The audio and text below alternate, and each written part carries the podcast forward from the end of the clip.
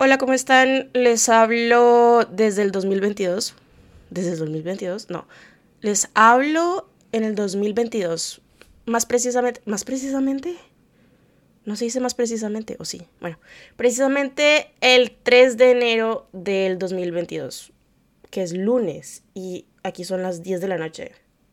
Y debería estar dormida porque mañana es mi primer día del año de regreso al trabajo. No sé si se acuerdan o no sé si saben, bueno, igual a quién le importa, pero estoy haciendo una pasantía, estoy haciendo prácticas en una galería de arte aquí en París y pues más o menos una pasantía aquí es trabajar, solo que pues no te pagan como alguien que trabaja, no te pagan lo mismo. Entonces, eh, bueno, en fin, entonces, eh, además de eso me pagan por hora. Entonces, sí, o sea, tengo que trabajar 35 horas a la semana, si no trabajo esas 35 horas, eso significa que no recibiré el dinero de 35 horas. Bueno, sí, en fin. Bueno, estoy emocionada por este año, tal vez sí. No estoy segura todavía.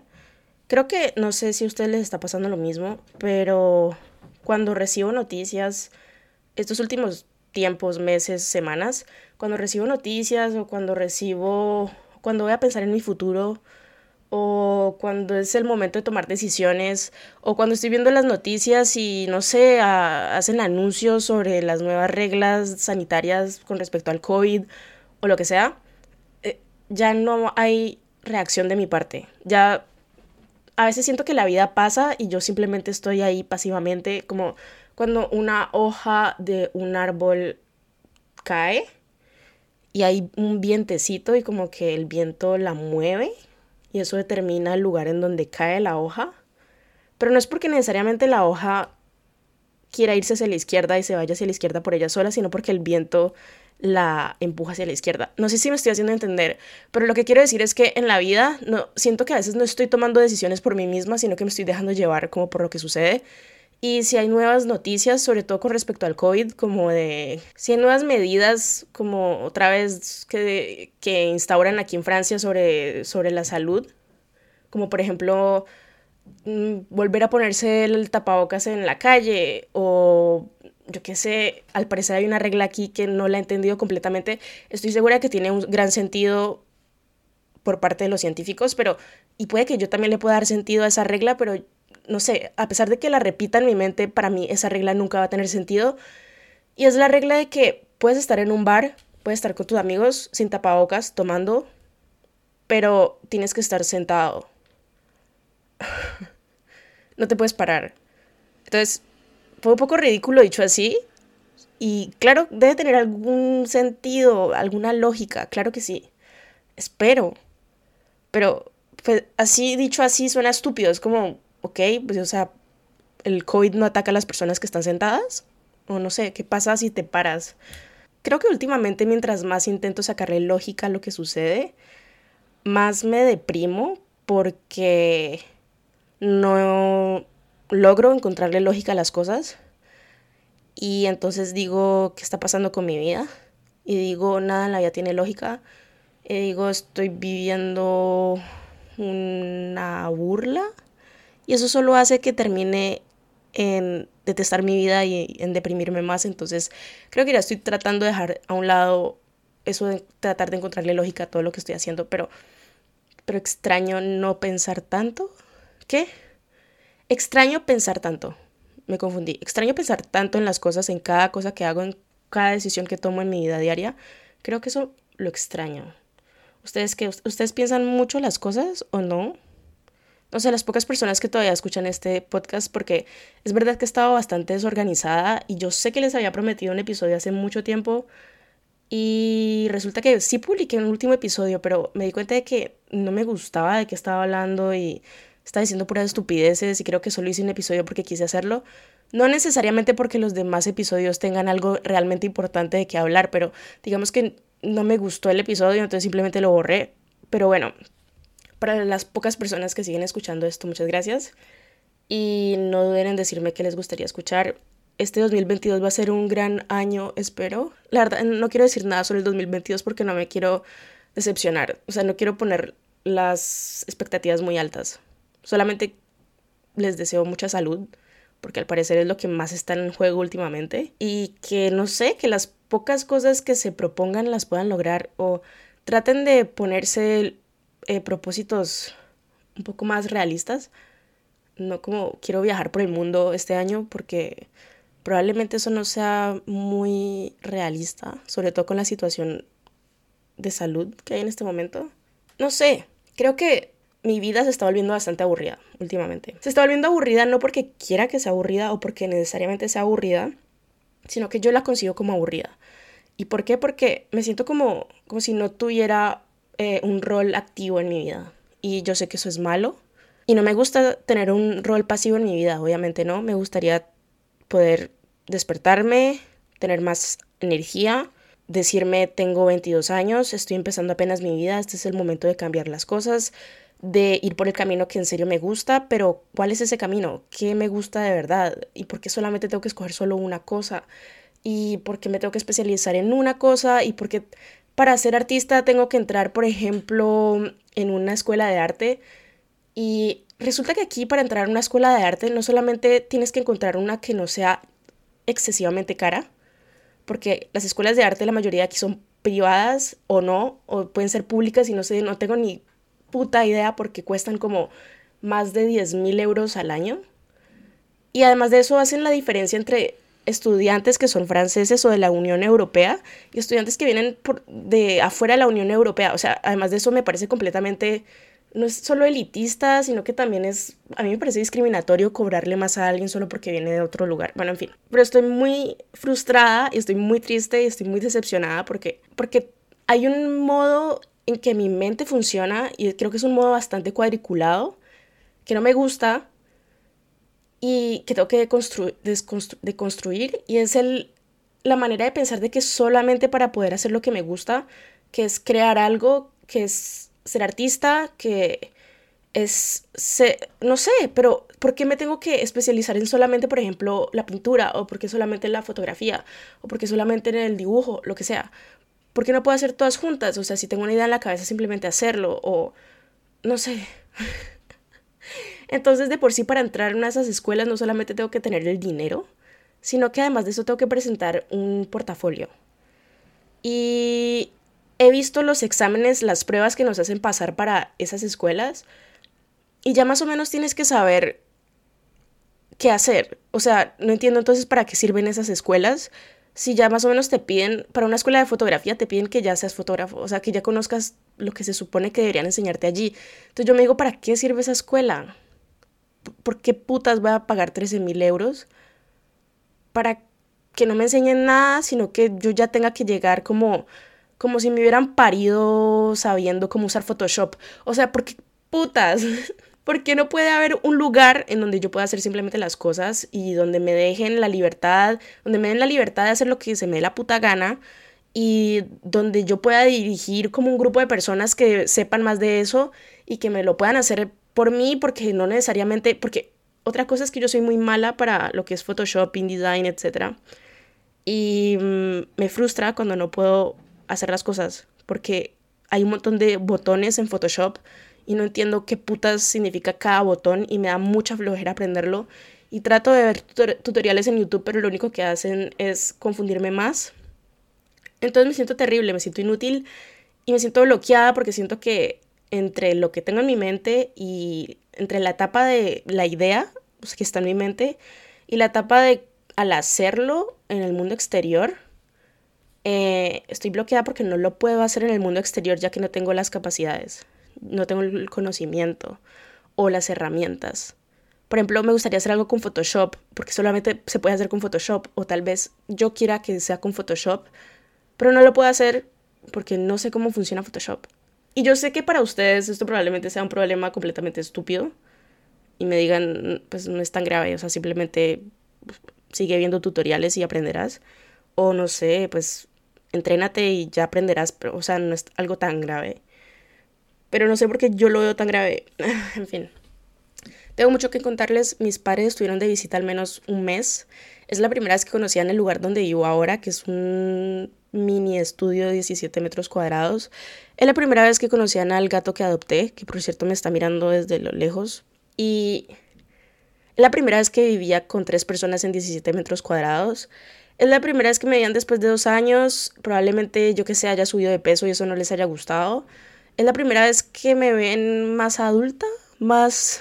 Siento que he cambiado bastante en estos últimos años que no los he visto y mi vida aquí en Francia se ha fortalecido. Digamos que me he vuelto mucho más independiente, más madura y no sé, ya tengo una vida aquí y entonces no sé, es extraño cuando construyes una vida tan lejos de tu familia y como que le presentas esa vida a tu familia, es extraño que esos dos mundos choquen. Y en serio te das cuenta cómo chocan porque creo que yo estoy construyendo una vida que es muy diferente a la vida que tenía antes. O algo en mí hace que rechace lo de antes y quiera hacer algo nuevo. No sé si a ustedes les suceda. Voy a tratar de que los episodios de este año sean un poquito más cortos o que al menos en serio haya un tema interesante en el otro episodio, no sé, en el otro episodio, más adelante, no necesariamente el próximo, pero no sé cuándo, creo que voy a volver a hablar de la del body shaming y de la gordofobia porque mis padres pues despiertan como ese trauma en mí, despiertan esas problemáticas en mi vida, ya que pues son los representantes, los voceros de esa de, de eso, del body shaming. Y creo que fueron la primera fuente de body shaming, lastimosamente, que tuve en mi vida. Creo que es gracias a ellos que conozco qué es eso, porque fueron la primera vez que lo escuché o que lo sentí. Solo que en la época no sabía, no, obviamente mi yo de seis años no iba a decir, ah, sí, eso es body shaming. No. Pero mientras más crezco, más me doy cuenta del los errores que se cometieron o los errores que cometen tus padres. Creo que mientras más crezco, más me doy cuenta de los errores que cometieron. Y no sé cómo no. cómo explicárselo sin que. sin hacerlos sentir culpables. En fin. Whatever. Esto va a ser una conversación de después, si les interesa. Si no les interesa, no pasa nada. Pero también quería hacer como un punto sobre el body shaming, eh, la gordofobia, lo que sea. Y no sé, quería hablar sobre un, un debate, pero tal vez para ese momento invite a alguien que conozca un poquito más de ese tema, porque tengo miedo de decir pendejadas, pero de todos modos yo voy a decir mi opinión sobre el tema, y es sobre el tema entre ese debate que hay entre si entre lo que son feministas, entre comillas, porque pues últimamente uno no sabe exactamente qué corriente feminismo, hay que aclarar qué feminismo o qué se entiende por feminismo. Cuando alguien dice, sí, yo soy feminista, qué es para ti, qué significa ser feminista, etc. Y el problema entre, entre comillas, las feministas, porque pues no sé muy bien cómo, cómo ponerle la etiqueta, y ni siquiera sé si quiero ponerle la etiqueta, y de otro, por otro lado están las personas transgénero, o como las mujeres transgénero. Como está ese problema de cuando la mujer feminista, la mujer como lo conocemos, como siempre lo hemos conocido, se cierra en sí misma en la categoría de mujer para defender la corriente del feminismo. Y al mismo tiempo, al cerrarse y al definir mucho lo que es ser mujer y qué características tiene una mujer y qué no, al mismo tiempo no solamente está creando un grupo de personas, pero al mismo tiempo está excluyendo a las personas que no necesariamente entran en esas características que se crean por, por, eh, el feminismo o por, por lo que es ser una mujer, entre comillas, lo que es ser una verdadera mujer, entre comillas. Entonces, es un debate que yo tengo muy bien forjada mi opinión sobre eso y puedo ver cómo no es contraproducente ante mis ojos, pero me gustaría también hablar con alguien que no necesariamente piense como yo, porque creo que necesito madurar en esto y es aceptar opiniones que no son, que no van con la mía o opiniones que chocan con la mía para poder conocer otras opiniones, otras maneras de pensar, probablemente abrirme los ojos y expandir mis conocimientos, yo qué sé. Pero me interesa bastante hablar sobre ese tema.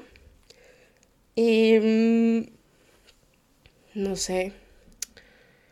Eh, ¿Qué más les quería contar? Ah, también les quería hablar como de amor que llegué a la conclusión que no me quiero mucho a mí misma. No sé si a ustedes les pasa lo mismo, pero me di cuenta de esto muy tarde, bueno, tal vez muy recientemente.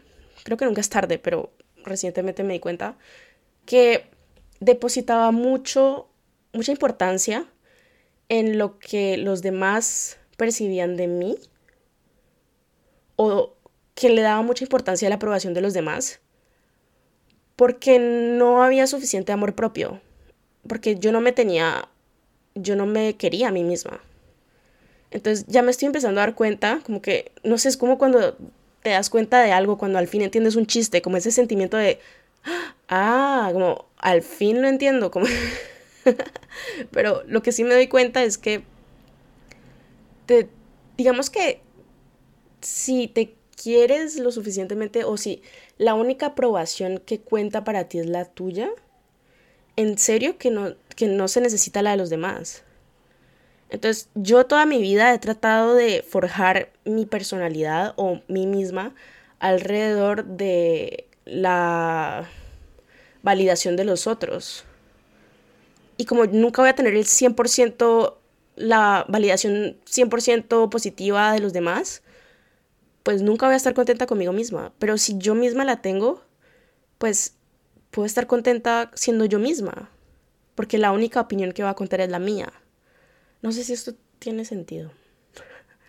Entonces, por ejemplo, me he dado cuenta de que me enamoro mucho de chicos. Últimamente han sido chicos. Pero como que siento como ese amor, como ese sentimiento de que me enamoré de alguien. Pero creo que estoy usando la palabra de manera vulgar porque no creo que sea en serio amor.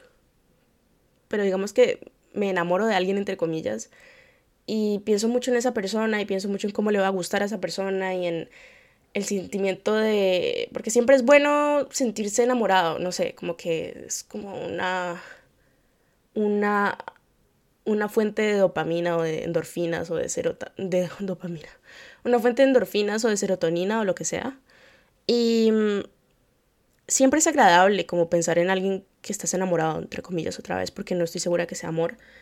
Pero entonces es importante o interesante ver cómo te gusta alguien y, por ejemplo, cuando estaba triste o cuando algo malo me pasaba en el día, me acordaba de ese sentimiento que tengo hacia, hacia esa persona, pero creo que terminé por darme cuenta de que no me gustaba la persona en sí, sino el sentimiento que me provocaba pensar en esa persona o el sentimiento que me provocaba el hecho de decirme a mí misma que estoy enamorada de esa persona.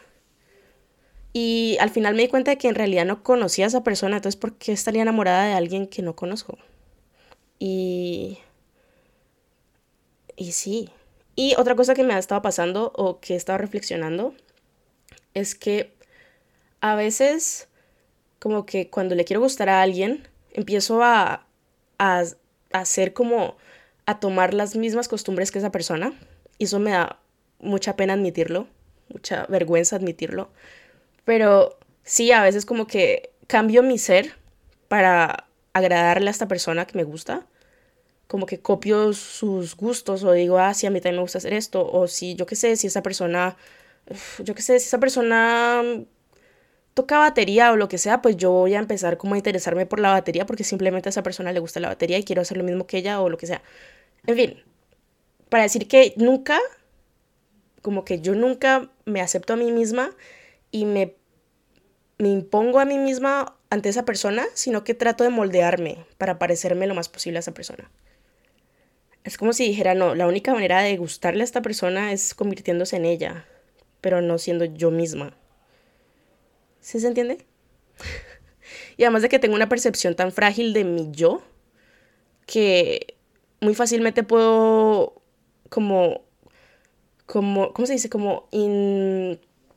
¿Cómo se dice eso? Que muy fácilmente puedo como absorber las cualidades o las características de la personalidad de alguien más y volverlas propias. Como soy, es tan frágil mi yo, o quién soy yo, o tan poca personalidad tengo, o tan poco amor propio me tengo, o, o tan poco me conozco, que solamente me cuesta como que dos días en absorber como la información de alguien más y ya transformarla como en mi personalidad. Y eso es, para mí me parece completamente vergonzoso aceptarlo y decirlo aquí como en internet, pero bueno. y otra cosa es que me da vergüenza hacia mí misma, es como me he estado negando por 22 años y simplemente lo que he hecho es transformarme o amoldarme a al otro o a alguien más o a lo que percibo en el mundo exterior y no como que la información va del exterior hacia el interior, me alimento de lo exterior solamente, porque no estoy diciendo que sea del todo malo, a veces puede ser bueno, pero nunca he dejado salir como mi, mi yo interior. en fin, bueno, voy a dejar hasta aquí. Y vamos tal vez a reflexionar de estos temas luego. Tal vez vaya a ser como un episodio tipo el amor o amor propio o lo que sea. No sé.